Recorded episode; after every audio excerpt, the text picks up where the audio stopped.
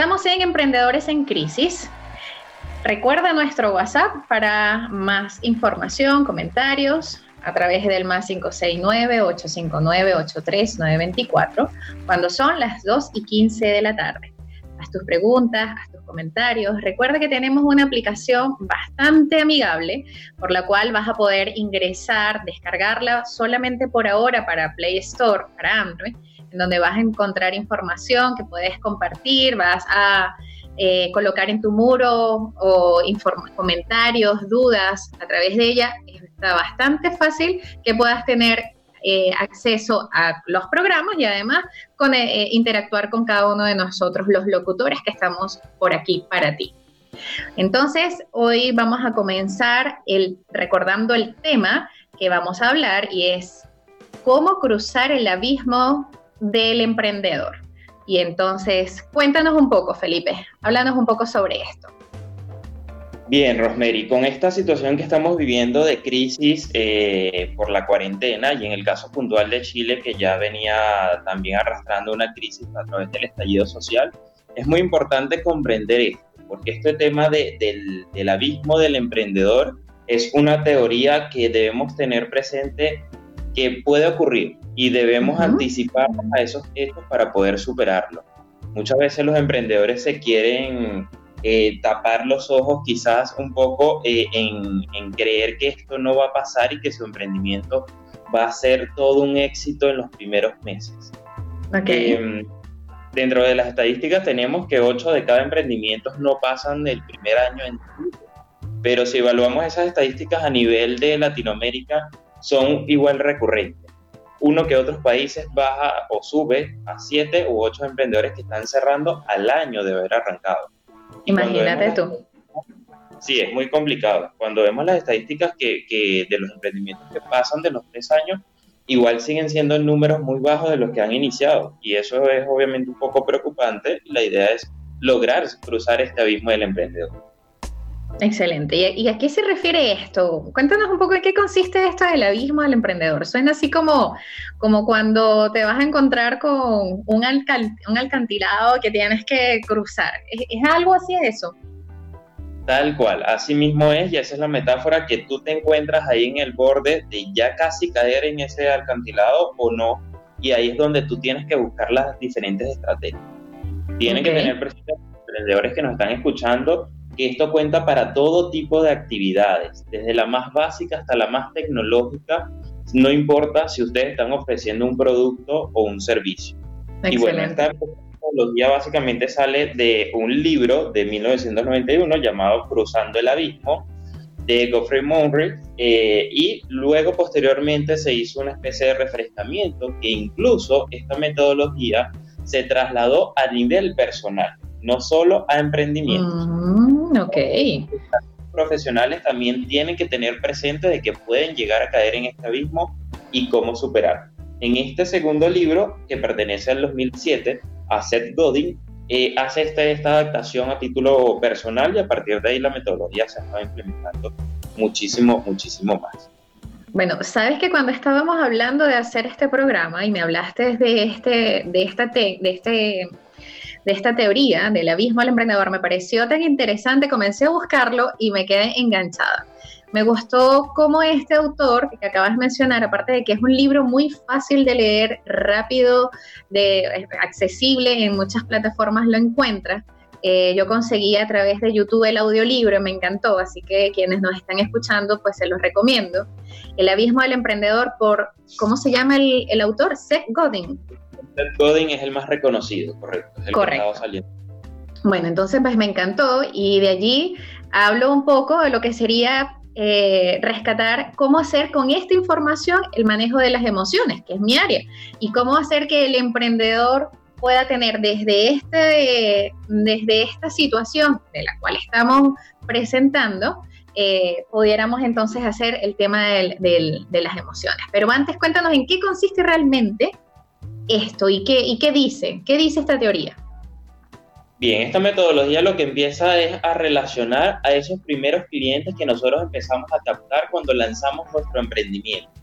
Básicamente para empezar a conseguir nuestro punto de equilibrio, el punto de equilibrio no es más cuando tú logras ser sustentable económicamente para cubrir tus gastos iniciales. Entonces, vamos a un emprendimiento, estamos empezando, no importa de qué tipo de emprendimiento. Casi siempre los primeros clientes suelen ser nuestros familiares, nuestros amigos y un círculo muy cercano. Pero muchas veces, como la parte emocional, los emprendedores empiezan a decir, estoy muy bien, me está yendo maravilloso en el negocio porque tengo tanto nivel de venta en la primera semana. Pero esas ventas no siempre son reales, a veces empiezan a captar a esos consumidores que son muy ansiosos en obtener información, en ver la calidad, en ver un nuevo producto, pero quizás tus familiares y amigos que fueron los primeros que te compraron a la segunda o a la tercera semana no van a repetir constantemente con tu producto, sobre todo si es un alimento o algo que sea de compra recurrente. Entonces, cuando no logras superar esa barrera de captar un nuevo nicho de clientes, un nuevo mercado, mejorar tus canales de venta para seguir impulsando a través de diferentes estrategias de marketing y de ventas, eh, vas a caer en el abismo porque no vas a poder cubrir tus gastos. Entonces, ahí es donde hay que prepararse y anticiparse para eso y sobre todo, tal cual lo estamos viviendo ahora con la crisis, también anticiparnos a las posibilidades de riesgo que puedan estar ocurriendo que quizás no nos planteamos al inicio. Excelente, me encanta. Bueno, básicamente lo que estás diciendo recurre a las emociones básicas de un emprendedor, que tiene que ver con la confianza, la motivación, la ambición, la pasión, el compromiso, la ansiedad, el estrés, que son algunas de las emociones que tiene que darle frente para luego poder manejarlas y hacer que esta situación del emprendimiento no se convierta en una situación que genere más pérdidas que ganancias. Rosemary, estábamos conversando eh, en, hace unos minutos sobre todo este tema del abismo del emprendedor, que evidentemente tiene mucha conexión con lo, con lo emocional a título personal, porque un emprendedor que no está bien internamente le va a costar transmitirlo a su emprendimiento. ¿Qué puedes dar tú de información o de mensaje más relacionado al tema emocional? ¿Cómo manejamos? Maravilloso. Bueno, primero hacemos un reconocimiento de emociones, mi querido Felipe, porque para poder hablar de emociones antes de gestionarlas, que no uso el término control, sino gestión, debemos entonces comenzar por reconocerlas. Eh, se dice que la inteligencia emocional debe ser la pauta de un emprendedor una de las formas en las que vas a poder generarle éxito a lo que estás haciendo y darle frente a la montaña rusa que implica ser emprendedor, tiene que ver mucho con el reconocimiento de tus emociones. Y un emprendedor necesita de entrada o de inicio tener confianza en sí mismo. Voy a mencionar quizás una de, de estas emociones que han sido conocidas como emociones positivas, pero no quiero que caigamos en, la clasificación de bueno o malo, sino solamente de que nos sirve positivamente manejar estas eh, específicamente. Entonces, bueno, hablar de la confianza que nos lleva a la euforia, que nos lleva a estar motivados, a tener ambición, pasión, compromiso, que no es ser idealista, sino que desde una posición muy realista, el emprendedor arranca con la idea de que sabe que lo que quiere hacer va a funcionar. Aquel emprendedor que inicia un proyecto y no está seguro de que lo que está haciendo va a funcionar, ya está dando de entrada un fracaso a lo que está ni siquiera comenzando. Entonces, comenzamos primero por sentirnos motivados, confiados, y esto hablamos de autoconfianza, buscamos ambición de, esta, de que, que, generemos el impacto que buscamos, de que le pongamos la pasión a lo que estamos pensando o a lo que estamos generando, creando, y el compromiso obviamente que va a mantenerse desde el día uno con lo que estoy haciendo.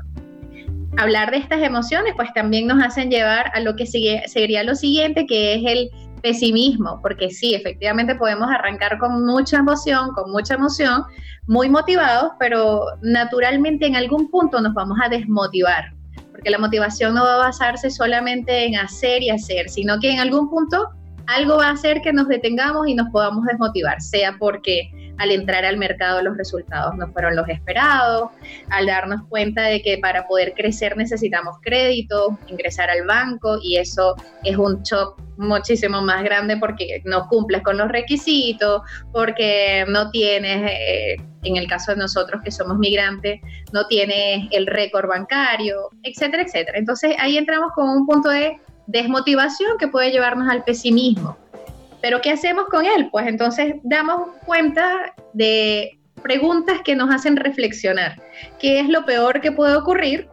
Y recordar por qué estamos haciendo esto o cuál es el objetivo que nos está llevando a generar esta idea y contar sobre todo con personas que nos den ese empuje, esos famosos partners, que no siempre vamos a tener a la mano, pero cuando los tenemos necesitamos mantenerlos. Eh, se dice que el camino del emprendedor es solitario, pero cuando tenemos una comunidad de emprendedores en donde nos podemos apoyar, entonces necesitamos allí como que afianzarnos que no estamos solos en esto. Entonces, bueno, por allí comenzamos con, con este tipo de arranque de euforia, luego en el primer conflicto darnos cuenta de que podemos dar frente a esta situación recordando qué fue lo que nos hizo partir en esta idea, qué fue lo que nos hizo arrancar en este proyecto. Y luego pasamos a lo que son las emociones no tan buenas, pero son también parte de nuestra vida, y es el estrés, la ansiedad, es el miedo a lo desconocido, porque si hablamos de ansiedad hablamos de miedo, un miedo que es una proyección futura básicamente, que generalmente va desde lo catastrófico, pero nos, nos prepara para qué, escenario pudiéramos manejar. Ante esto, la recomendación principal es no entres en pánico. Y si entras en pánico, no tomes decisión desde el pánico retírate, toma una pausa, evalúa qué opciones tienes, piensa lo que quieres hacer y como decía eh, el, autor que mencionabas de Cruzar el Abismo, de Seth Godin, dice, o te retiras o te rindes. Realmente pregúntate, ¿te vas a retirar o te vas a rendir? Ante el primer conflicto, ante el primer obstáculo, evalúa si lo que estás teniendo en este momento es una situación que vas a poder eh, luego de mucho esfuerzo o de tomar los recursos necesarios, sobrepasarla o eh, eliminarla, entonces no te rindas, continúa, pero no tomes decisiones desde el pánico, no tomes decisiones desde esa emoción llevada al impulso, porque si lo haces desde esa posición, de entrada la emoción no va a hacerte consciente de cuál es el alcance de tu, de tu consecuencia. Tomar decisiones en frío es la mejor forma antes del problema o antes de que se cause el problema, lo ideal es tener como alternativas. Entonces, considerar que estás en un bache y que esto es un problema que puedes superar, que debes evaluar si te vas a rendir y cuándo lo vas a hacer. Y bueno, obviamente considerar que este es un problema quizás en este momento actual que al superarlo te va a generar mayores alternativas.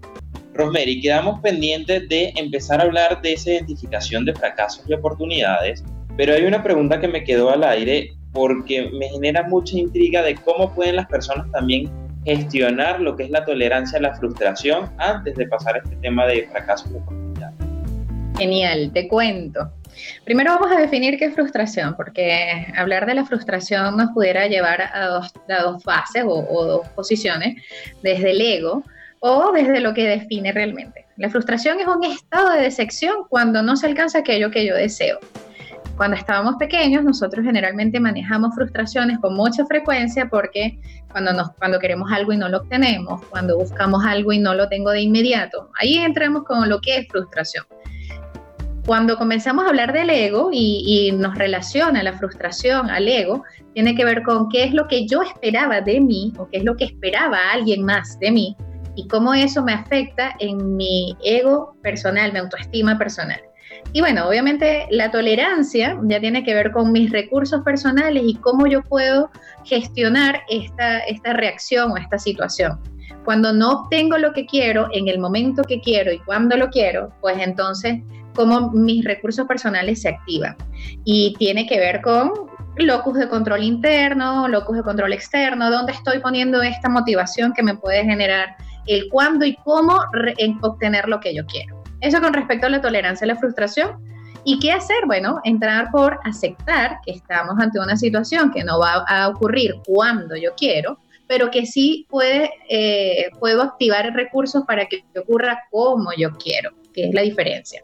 Confiar en mi potencial, conocer mis limitaciones, aprender de los problemas y saber cómo puedo hacer que esta situación termine siendo una oportunidad Y aquí entro justo con lo que viene en este minuto y es hablar de la identificación de fracasos y de oportunidades que me menciona, que quedamos justo en el, en el, en el bloque anterior. Cuando hablábamos de identificación de, de fracaso, hay una parte del, del, libro de la teoría de Seth Godin, del DIC, que habla de la escasez. A mí me encantó esta parte porque él dice que se menciona la escasez y la recompensa al lograr aquello que todos desean, pero que requiere un esfuerzo para obtenerlo. Cuando vemos esto como los fracasos lo vemos como una oportunidad, como una oportunidad de aprendizaje, nos damos cuenta que no necesariamente el no tener las cosas al momento que yo quiero o cuando yo quiero me puede estar dando una lección de aprendizaje de que ahora no lo voy a tener, pero es muy probable que luego al tenerlo lo vaya a disfrutar aún más porque él incluso da un ejemplo que dice, ¿por qué no todos tenemos un yate? ¿Por qué no todos tenemos eh, mucho dinero, muchos millones y eh, hablamos de la vida soñada? Y no lo tenemos justamente porque es, una, es, algo que está escaso, pero que cuando lo obtengo lo valoro. Eh, yo sugiero en este momento, ya hablando de, de esta situación de crisis, ¿Qué hacer dentro de, las oportunidades? Pues hablar del el abismo de las relaciones que menciona Dick en su libro. Y es decir, dedicarle tiempo y esfuerzo a trabajar en las relaciones, que aunque no necesariamente este sea el momento más fácil para hacerlo, es muy probable que nos vaya a brindar oportunidades para al salir de esta situación, tener este contacto con personas que nos pueden ayudar a hacer crecer nuestra idea de negocio, nuestro emprendimiento el famoso networking, pero que ahora lo vamos a hacer a través de las redes, a través de las plataformas, a través del crecimiento personal incluso, es, comenzar a darnos cuenta de que tenemos mucho de lo que en esta situación pudiéramos aprovechar, pero que no lo estamos valorando porque estamos en el problema, en el pánico, en la emoción anclada de querer tener que resolver ahora. ¿Quedó algo claro? ¿Tienes alguna pregunta, mi querido Felipe? Perfecto, porque dentro de los consejos para empezar a cruzar el abismo, eh, bueno, yo destaco principalmente cuatro y uno de esos es estar preparado mentalmente. Por eso es que empezamos a hablar del tema de las emociones. Excelente. También tenemos que empezar a cuidar, y aquí es donde empezamos a trasladar ya la parte de gestión y operativa del emprendimiento, a cómo cuidar la calidad del producto y servicio que estamos ofreciendo, cómo cuidar la atención al cliente, que es súper importante cuando estamos empezando para toda la vida del emprendimiento. Y tener una buena propuesta de valor. Entonces, bajo esta, esta premisa de, de consejos para poder cruzar el abismo del emprendedor, eh, yo aplico una metodología llamada PAO de Consul García, que eh, vamos a estar trabajando sobre cuatro áreas de operaciones, marketing, eh, lo que es como tal finanzas y eh, la administración como tal, evaluando también un poco de la parte del producto.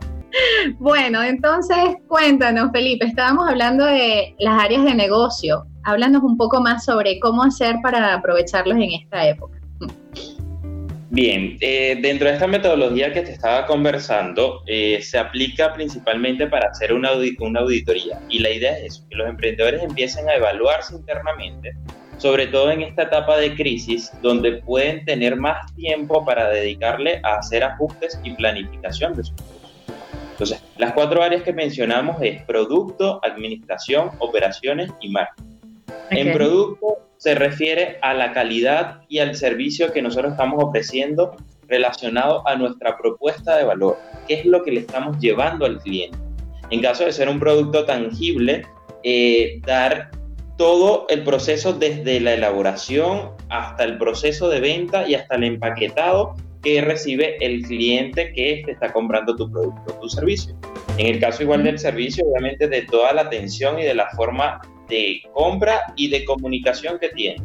Muchas veces en esto también tienes que relacionar hasta el proceso post-venta, no solamente compra, ahí me olvido. Felipe, justo, Disculpa que te interrumpa, que es que acabas de decir algo que es maravilloso y tiene que ver con el postventa.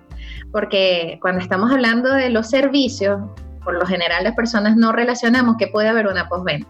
Cuéntanos un poco más de eso. Totalmente, eso, eso más que todo lo empezamos a canalizar, empezamos a pasar del área de producto a la parte de operación, porque ahí evaluamos más minuciosamente todo el servicio al cliente las operaciones de todo el proceso que te implica desarrollar tu proyecto o ofrecer tu producto o servicio, hasta la evaluación del ambiente laboral cuando ya tú tienes empleados, porque eso también tienes que empezarlo a cuidar de esta parte interna. Excelente. y aquí con estas dos áreas tenemos que empezar a determinar en qué áreas tenemos nosotros fallos de nuestro emprendimiento para empezar a hacer ajustes. Y aquí es donde quizás todo nuestro proceso, nuestro modelo de negocio, empieza a, a mutar un poco, empieza a cambiar. también tenemos que relacionar eso con las otras dos áreas en la parte de la administración, porque ahí ya evaluamos el talento humano. Entonces, si tenemos, por ejemplo, en la parte de operaciones fallos en servicios al cliente, vamos a ver en la parte administrativa qué estamos haciendo nosotros internamente para gestionar esto y ver las capacidades que tienen o no nuestro personal. Ver si están ubicados en los cargos correctos. Porque muchas veces hasta nosotros siendo los mismos emprendedores, hacemos de todo un poco y siempre digo, es bueno tener conocimiento en muchas áreas para poder supervisar, pero no podemos gestionar todas las áreas. Entonces a veces estamos ocupando un rol que no es el más idóneo para nosotros mantener nuestro emprendimiento. Y eso es muy importante empezar a destacarlo. Y más aún, empiezan a evaluar, eh, que suele ser como una de las primeras áreas de los emprendedores en la parte de administración, son las finanzas. No es la más importante, pero es una de las importantes que están porque cada una de estas áreas hay que estarla evaluando. Entonces muchas veces esperan tener, eh, estar casi que en el abismo donde no pueden cubrir sus costos fijos, donde no pueden pagar el tema de arriendo, personal y todo lo relacionado con los costos, para empezar a hacer ajustes. Y muchas veces los primeros ajustes que hacen es despedir personal o reducir lo que es la cuota de marketing que vendría siendo la, cuatro, la cuarta área de negocios para empezar a evaluar. Entonces, debemos hacerlo de forma consciente, como decías, y racionalmente ya en este caso, de ver si es necesario o no hacer este ajuste.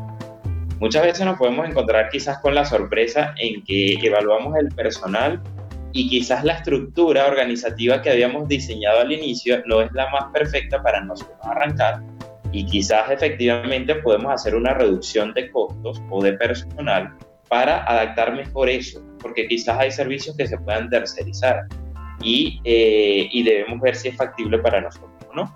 Pero muchas veces no es necesario hacer esto, sino que buscamos otros mecanismos, buscamos otras estrategias para designar a nuestro personal y nosotros empezar a mejorar nuestros canales de venta. Excelente, excelente, me encanta, me encanta todo lo que estás diciendo porque justo estás tocando puntos o temas que terminan siendo bastante álgidos cuando estamos hablando de emprendimiento y como que lo estás sintetizando todo así bien bonito. Suena súper genial, Felipe, suena muy bien. Esto de, en este momento, cuando más necesitamos digerir información, y cuando hacemos que esta combinación sea así de hablar de emociones y además hablar de cómo esto nos termina afectando a tomar estas decisiones, eh, está ideal. Cuéntanos ahora otra cosa, con esto que estás mencionando de, las de los negocios, hay un tema de marketing que muchas personas cuando están emprendiendo no lo ven importante o quizás no le dan el nivel de importancia que requiere, porque pareciera que solamente abrir una cuenta de Instagram y listo, así como que con eso ya estoy haciendo marketing.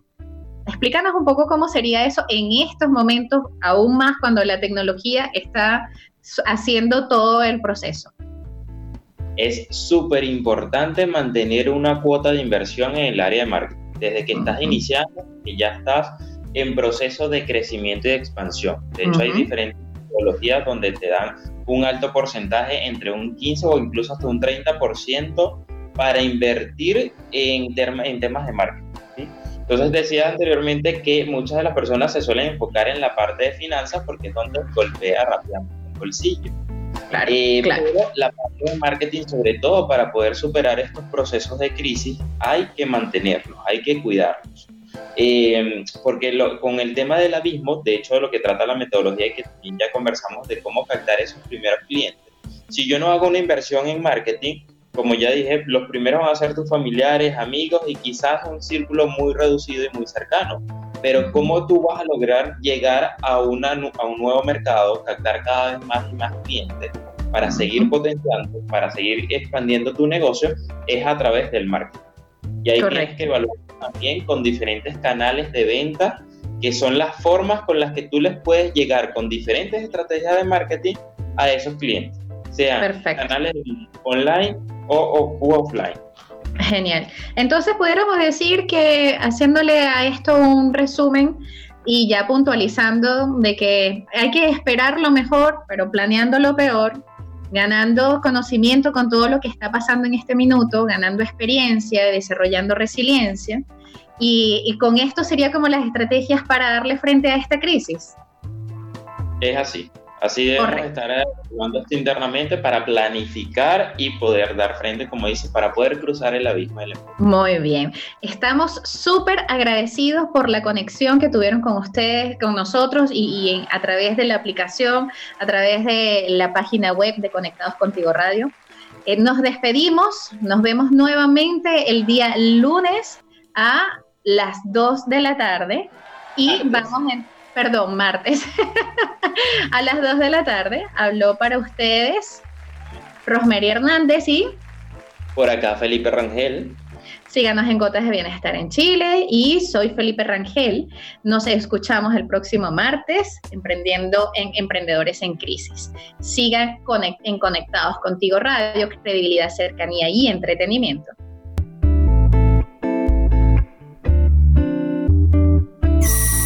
Conectados contigo radio. Credibilidad, cercanía y entretenimiento.